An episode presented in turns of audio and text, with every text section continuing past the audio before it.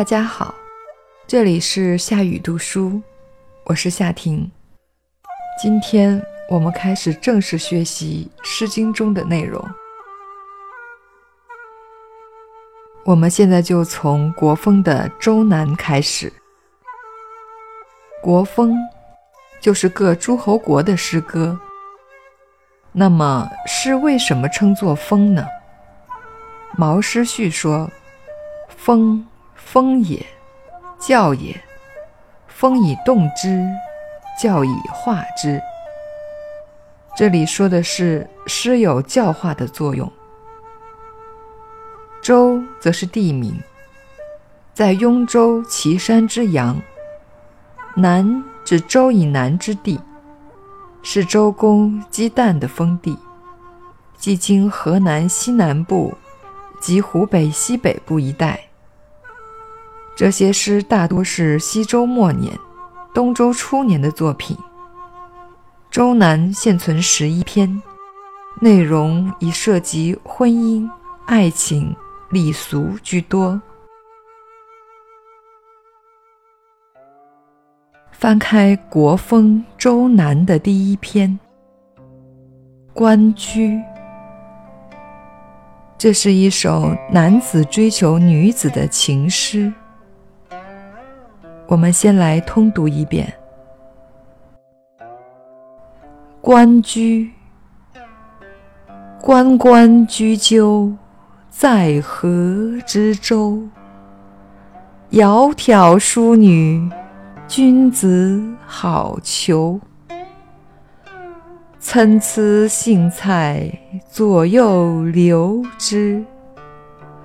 窈窕淑女，寤寐求之。求之不得，寤寐思服。悠哉悠哉，辗转反侧。参差荇菜，左右采之。窈窕淑女，琴瑟友之。参差荇菜，左右芼之。窈窕淑女，钟鼓乐之。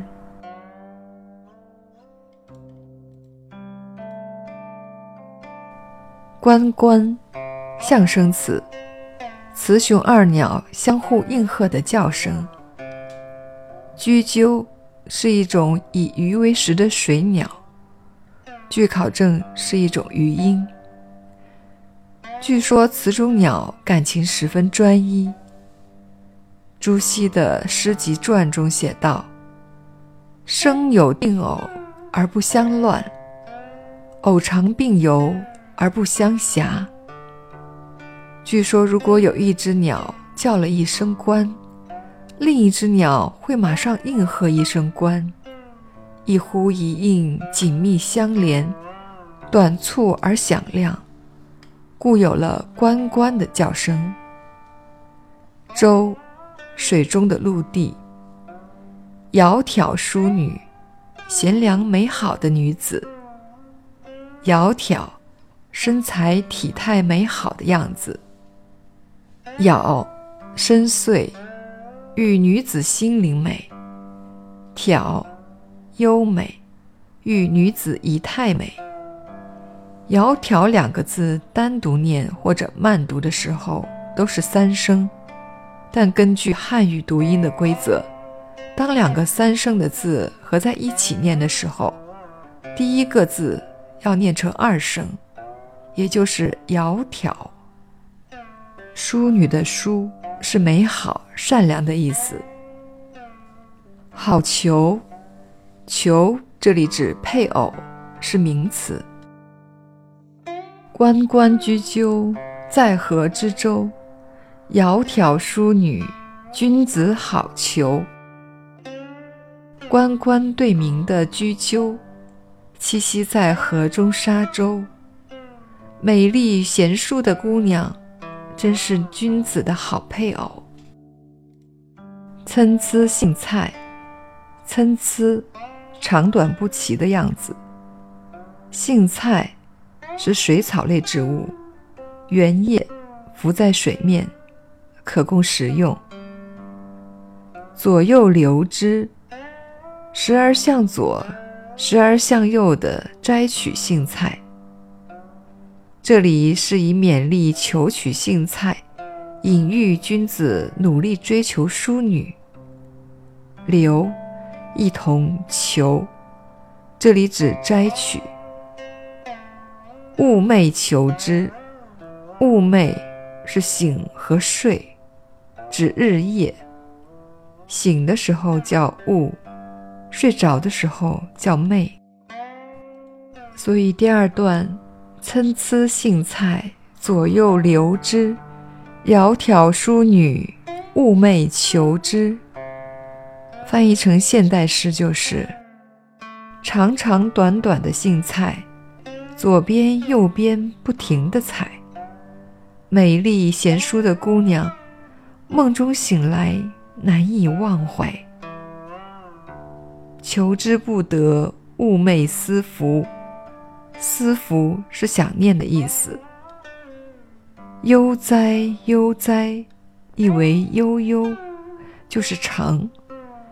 这句话是说思念绵绵不断。忧在这里指思念，哉语气助词，辗转反侧，翻来覆去，不能入睡。辗转即反侧，反侧是翻来覆去的样子。第三段的意思是，美好愿望难实现，醒来梦中都想念。想来想去思不断，翻来覆去难入眠。琴瑟有之，弹琴鼓瑟来亲近它。琴瑟都是弹拨乐器，传说为伏羲发明。琴先为五弦，周文王添一弦，武王伐纣时又添一弦。就成了今天古琴的七弦，所以现在又称七弦琴。瑟二十五或五十弦，至今已失传。琴瑟有之，有在这里做动词，有亲近之意。琴瑟的发明是为了顺畅阴阳之气。据说琴瑟合奏，音色十分和谐。明代梁辰宇《浣纱记见王》中有写：“同作琴瑟，音调和也。”琴瑟之好，比喻夫妻间感情和谐。讲到这里，我们要讲另外两个词：金兰之好和情境之好。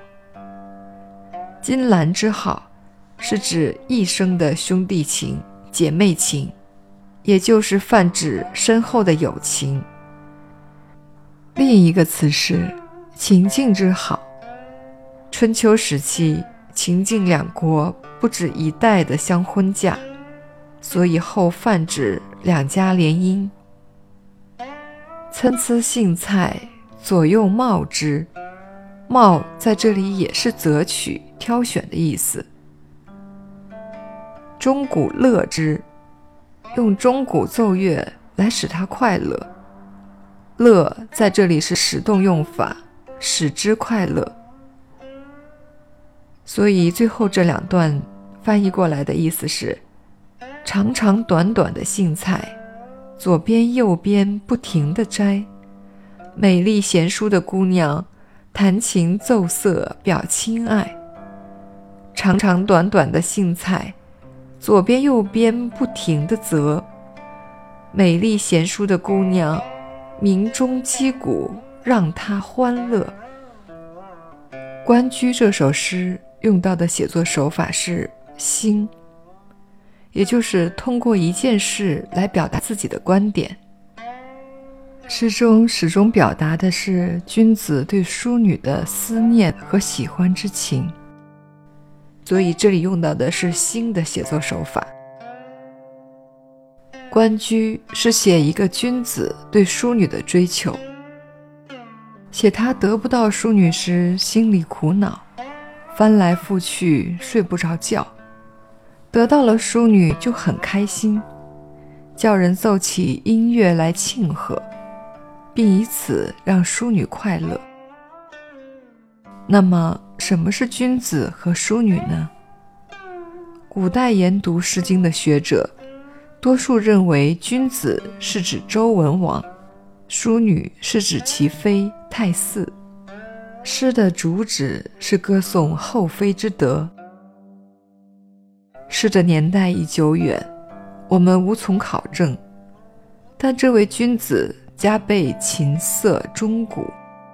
在当时是相当有地位了，所以无论这个君子是不是周文王，他也应该是有一定地位且品行端正的男子。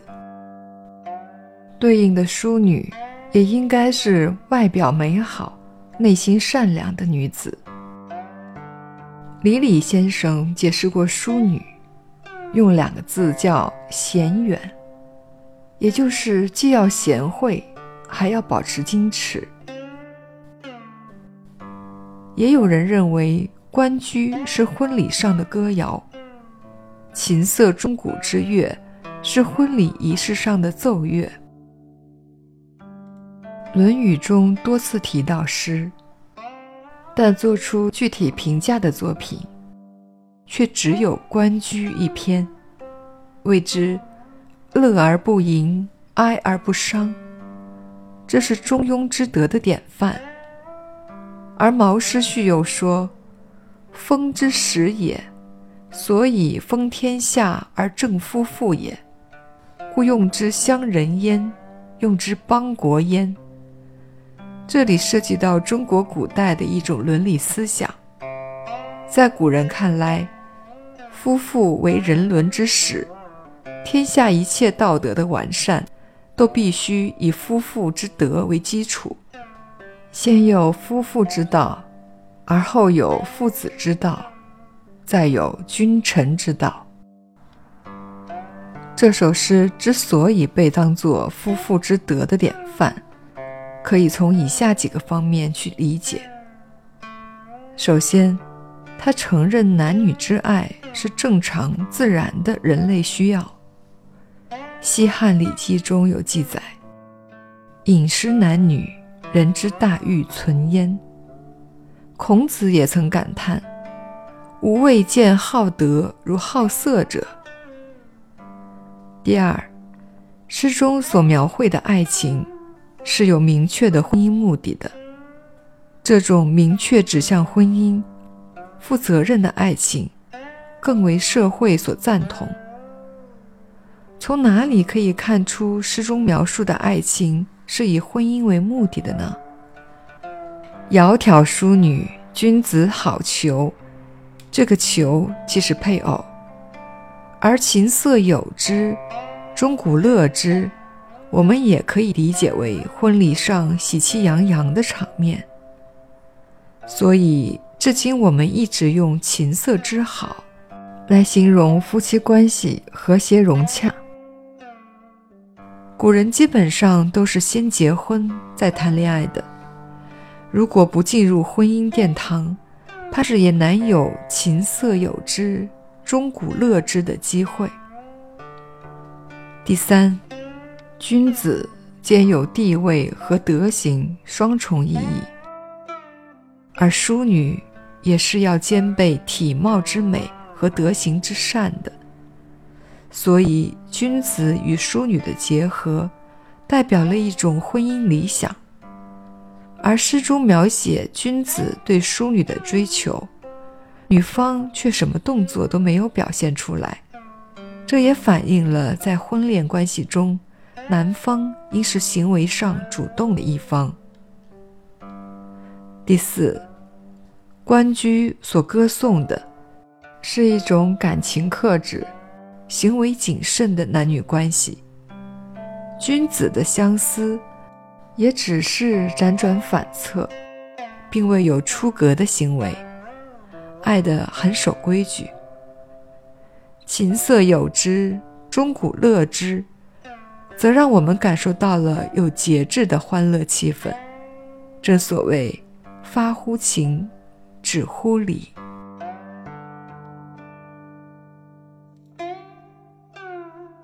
关雎，我们就学到这里。最后，我们再将全诗通读一遍。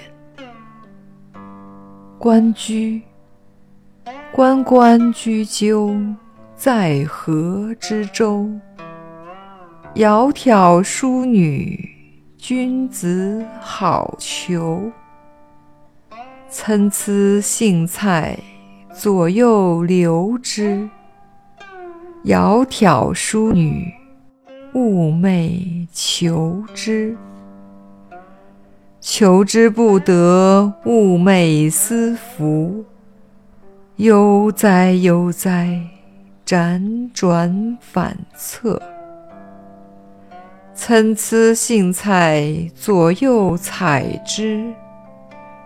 窈窕淑女，琴瑟友之。参差荇菜，左右芼之。窈窕淑女，钟鼓乐之。